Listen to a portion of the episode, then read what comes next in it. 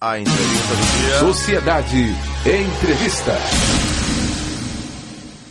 Jarleno Júnior, advogado trabalhista e professor da Uninassal em Salvador. Hoje, dia 22 de julho, é Dia Internacional do Trabalho Doméstico, Direitos dos Trabalhadores. E aí vamos tentar entender mais, né, sobre esse mundo chamado o direito trabalhista. Doutor Jarleno Júnior, bom dia. Muito bom dia, Adelson. Que prazer enorme estar aqui com vocês mais uma vez na Rádio Sociedade, principalmente nesse dia tão importante em que se comemora, em que se celebra, na verdade, o Dia Internacional do, do Trabalhador Doméstico. Né? Essa atividade, essa categoria tão importante para a nossa sociedade. Mais de 7 milhões de trabalhadores domésticos no Brasil movimenta a economia de suas comunidades, sustentam suas famílias e, obviamente, ajudam ah, muitas outras unidades familiares a, a manterem a sua rotina, a sobreviverem. E, infelizmente, uma atividade ainda tão sofre tanto preconceito, tanto menosprezo pelas autoridades e, às vezes, até é, descaso né, por parte da, da, da, das relações, das, dos órgãos que fiscalizam as relações de emprego. Mais uma vez, muito obrigado aí pela, pela oportunidade e, e é um prazer estar aqui contigo. Com as leis trabalhistas voltadas para esses trabalhadores, a gente pode comemorar, pode dizer que houve avanço nos últimos anos.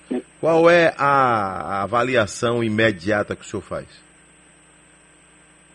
Adelson, é interessante a sua pergunta e, e, a gente pode entender, por exemplo, que o trabalhador doméstico ele foi um pouco esquecido pelo nosso legislador, porque desde a Constituição de 88, somente em 2015, olha, quase 30 anos depois, veio um projeto de emenda constitucional, uma lei complementar à Constituição para fazer o, o que já deveria ter, sido feito desde o início, que era reconhecer ao trabalhador doméstico os mesmos direitos que qualquer trabalhador brasileiro tem e deve ter.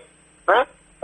o direito à, à, jornada semanal de 44 horas, o direito ao FGTS, ou seja, nós levamos 30 anos da Constituição até a, a, a PEC 105 de 2015 para que se fizesse reconhecer algumas das garantias mínimas ao trabalhador doméstico.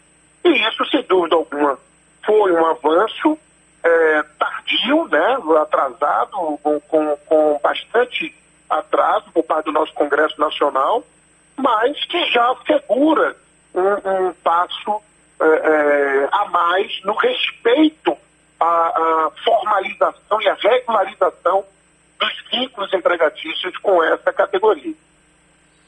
Às 7 horas mais 18 minutos, ouvinte Sociedade, estamos entrevistando Jarleno Júnior, advogado trabalhista professor universitário. Ô professor, agora quando a gente fala do trabalho doméstico, é, a pandemia fez muita gente refletir, houve muita gente se queixando da pandemia, trabalhador se queixando. Esse é um outro lado também, né, do trabalho sim, doméstico. Sim, sim, Acabou Nós... também expondo muitos problemas internos de famílias? Perfeito, Adelson. O, o, o, a reflexão ela é muito pertinente, atual. Nós precisamos entender que, que qualquer relação de emprego ela precisa estar alinhada com base em um equilíbrio. Né? É, o empregador e o empregado, eles, eles são devem ser aliados para garantir o bem maior, que é o emprego.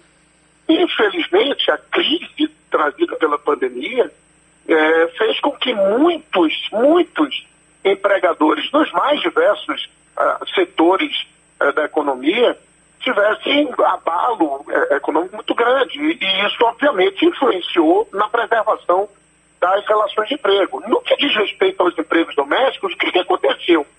Aqueles empregadores que tinham seus empregados na informalidade, não tinham suas carteiras de trabalho eh, formalizadas, assinadas, não, não, não regularizaram as suas situações com os seus empregados, não puderam gozar das, das, dos benefícios das medidas provisórias, como, por exemplo, a suspensão do contrato de trabalho ou a redução de jornada. E, obviamente, isso trouxe um prejuízo para a relação de emprego que, que, que, que trouxe um desequilíbrio contra o empregado. Imagine que o empregado doméstico que tivesse desempenhando sua atividade e que no ano de 2020 fosse é, é, obrigado a não, não, não poder continuar o seu vínculo empregatício porque o seu empregador também estava desempregado, ou porque o seu empregador não tinha como manter a, a, o pagamento, ou até mesmo por causa do isolamento né, social, para evitar a ida e a vinda da secretária do lar, né, quando esta secretária do lar pudesse ser dispensada, né, porque existe, existem também trabalhadores domésticos na categoria tão indispensáveis como os cuidadores de idosos, né, como enfermeiras que cuidam de crianças ou de pessoas que precisam de problemas, essas também são é, enquadradas, a depender do tipo de atividade, como empregada doméstica. Então, quando você podia dispensar muitos empregadores de, de vínculos é, domésticos que podiam dispensar as suas secretárias, assim o fizeram para evitar o contato e o contágio e manter um certo grau de isolamento. Mas como fazê-lo sem prejuízo à relação empregatícia? Para os que tinham seu vínculo formalizado, ótimo, puderam gozar de benefícios como a suspensão do contrato. E aqueles que não tinham o, o, o, a regularização do vínculo empregatício ficaram prejudicados com isso. E, e, e jogaram o empregado doméstico para uma informalidade e um, um, um, um, prejuízo grande em relação à sua sobrevivência. Né?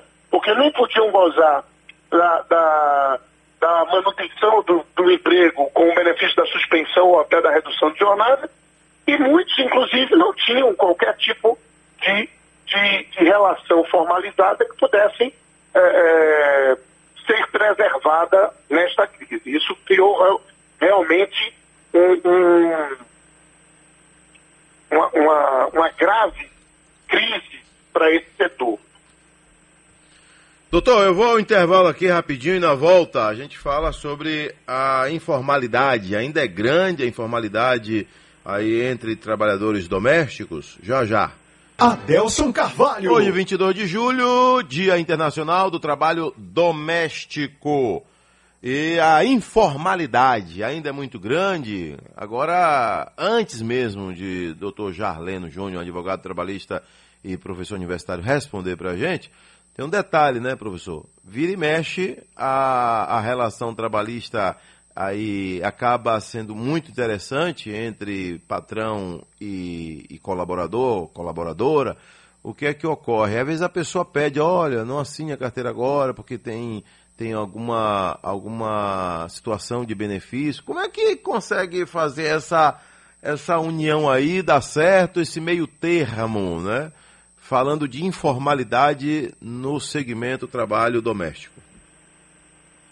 Meu amigo Adelson, de fato a informalidade no vínculo empregatício doméstico ainda é uma realidade que hoje já se, se coloca em mais de dois terços da, da, dos empregados domésticos no Brasil ainda estão trabalhando na informalidade. É, é importante essa sua colocação sobre ah, o empregado que pede que não assina a carteira, porque pode estar sendo é, beneficiado de algum dos programas sociais do governo, a obrigação de assinar carteira é do empregador. E ele responde por isso, independentemente de ter sido requerido ou não pelo empregado, do empregado estar gozando ou não de algum benefício, de algum programa social. Então, é obrigatório a formalização do vínculo e isso é uma garantia de cobertura para o empregado e para o empregador. Né? Eu, a gente falou um pouquinho no bloco anterior que nesse período da pandemia, aqueles empregadores domésticos que tinham a regularidade com os seus empregados puderam gozar de benefícios como o, o deferidos pela medida provisória, como da suspensão do contrato. E os empregados, por exemplo, também puderam fazer saques no fundo de garantia, saques emergenciais do fundo de garantia. Tudo isso ajudou para aqueles empregadores e empregados que tinham seu vínculo formalizado. Para os que não tinham vínculo formalizado, restou apenas os benefícios sociais do governo federal. E isso não é uma realidade construtiva, não é uma realidade que vai atender a, a, a uma profissionalização da categoria.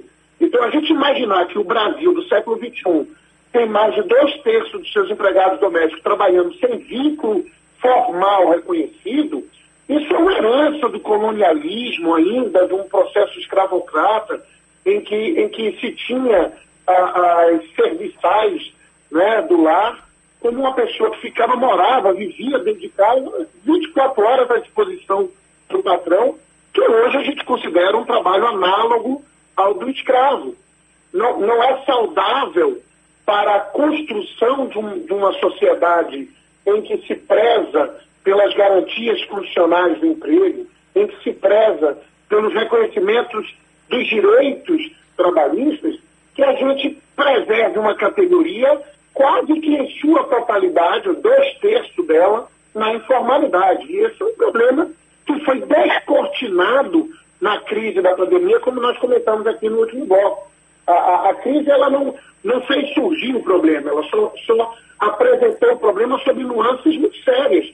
Né? A crise que impactou o empregador, a crise que gerou a quebra e o desequilíbrio na relação contratual do emprego doméstico, e a crise que, para aqueles vínculos informais, é, impossibilitou a manutenção do emprego, impossibilitou que o empregado gozasse de uma série de benefícios que o governo federal e, e outras autoridades é, permitiram que fossem apresentados, mas que infelizmente não, não tinham como ser a, aplicados para aqueles trabalhadores que, não, que estavam na informalidade, como por exemplo o saque do Fundo de Garantia.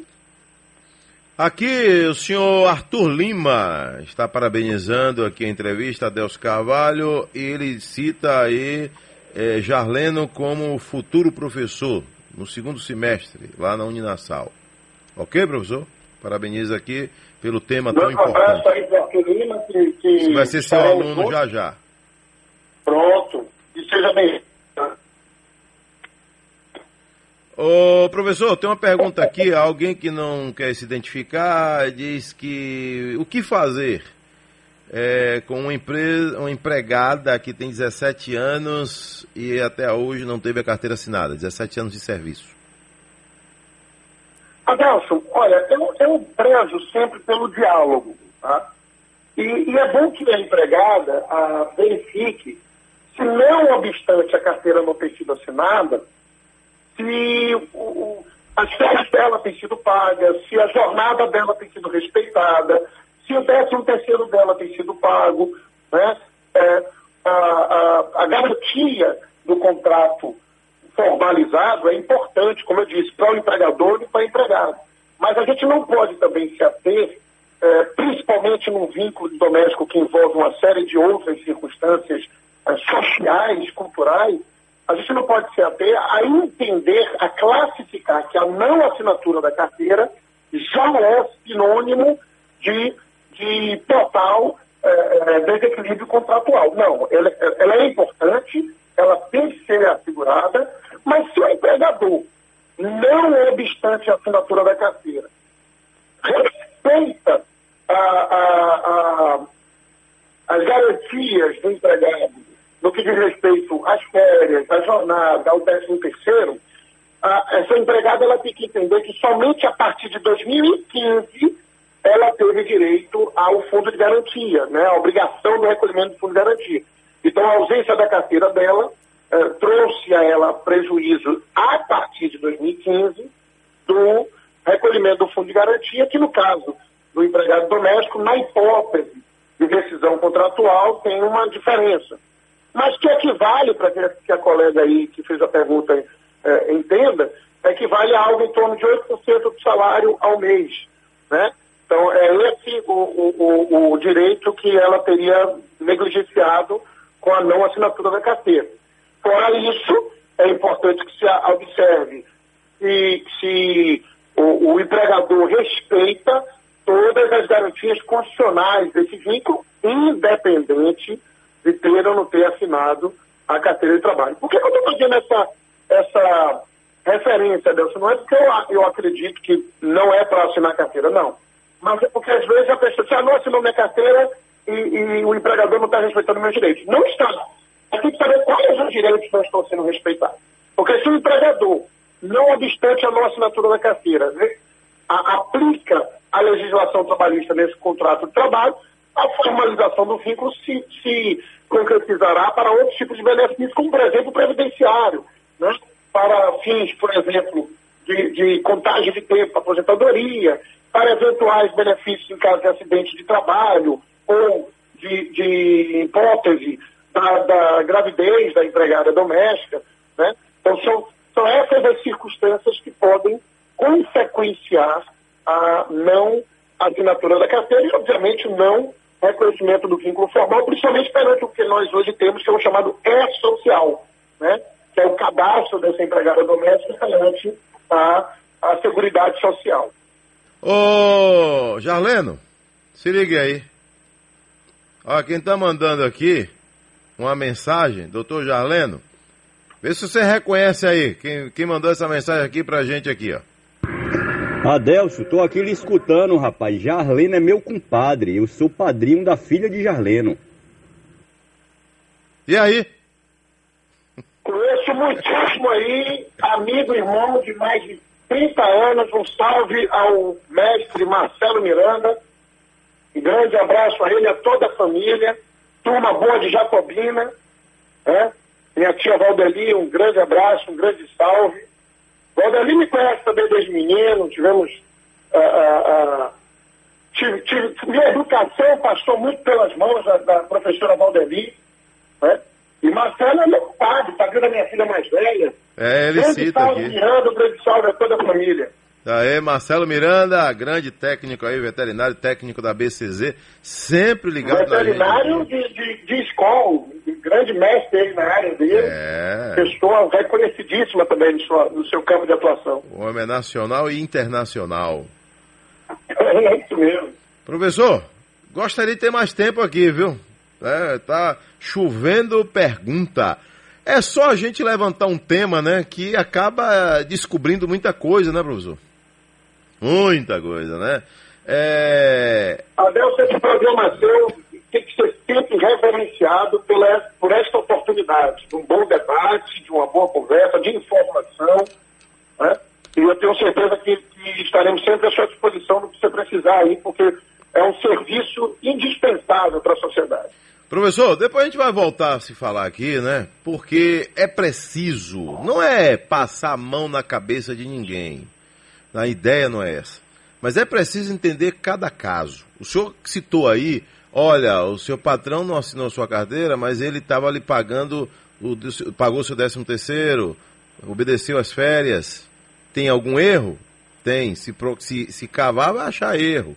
Né? Mas e aí? Só tem erro? Também não. Né? A pandemia fez muita gente mudar, os conceitos mudaram. Infelizmente, não é todo mundo hoje que tem condição de pagar um salário a uma pessoa em casa e não é todo mundo que tem condição de pagar os direitos trabalhistas também. Você vai para o E-Social, o salário mínimo, para você recolher o salário mínimo, o E-Social já passa de 300 reais só de encargos para na fonte, né? Para você pagar ali o E-Social até o dia 7 de cada mês, não é, professor? Então. Sim, é, mais do que GPS, né? É preciso pensar em tudo isso, né? Muita gente não contrata porque tem medo das obrigações, sabe disso, professor? Não, então, oh, Adelson, eu já, já fui, um, um, já escrevi artigos, já desenvolvi muitas pesquisas sobre a questão do vínculo empregatício doméstico. Ele, por um lado, o, o respeito à categoria e, e sobretudo, a, a, consideração pela, pela profissionalização da atividade do serviço doméstico é importantíssimo para uma sociedade evoluída. Mas as pessoas ainda têm que entender que o, o empregador brasileiro não é sempre um vilão é, explorando os serviços do seu empregado. O empregador brasileiro ele não é o, o, o malvado capitalista que está ali é, explorando o, o serviço uh, do pobre, do empregado. Não, existem circunstâncias e relações que precisam ser avaliadas caso a caso, né? que precisam ser identificadas e, ser sob o olhar, sob a perspectiva da crise que também alcançou o empregador. Né? É, é, é, o pai de família, é a, a, a, a, esposa que estava ali dependendo do serviço doméstico de, uma prestadora, de, um, de uma secretária, mas que perderam seu emprego ou que tiveram redução na sua, na sua renda. E como é que fica essa realidade? Então, a gente não pode olhar o problema, a crise, somente sob um único prisma da proteção do, empre, do, do empregado. A gente precisa preservar, reconhecer e respeitar os direitos trabalhistas, mas refletir sobre a circunstância da relação de emprego. Isso eu, eu, eu venho batendo muito nessa tecla sempre, né? identificando casos concretos, circunstâncias concretas, o que houve de respeito à legislação, o que não houve de respeito à legislação, como alinhar e equilibrar esse contrato com bom senso e com diálogo. Infelizmente, os debates que envolvem o direito do trabalho no Brasil, muitas vezes, carecem de bom senso e de diálogo. Professor, um abraço. Principalmente agora, na época de crise. Obrigado, professor. Tudo de bom. Eu que agradeço mais uma vez, parabéns mais uma vez aí pelo trabalho, pelo serviço e estamos juntos para precisar. Um grande abraço a todos, forte abraço aos ouvintes. Até a próxima. Até a próxima. Assim entrevistamos professor Jarleno Júnior, advogado trabalhista e professor da Uninassal, nosso entrevistado de hoje.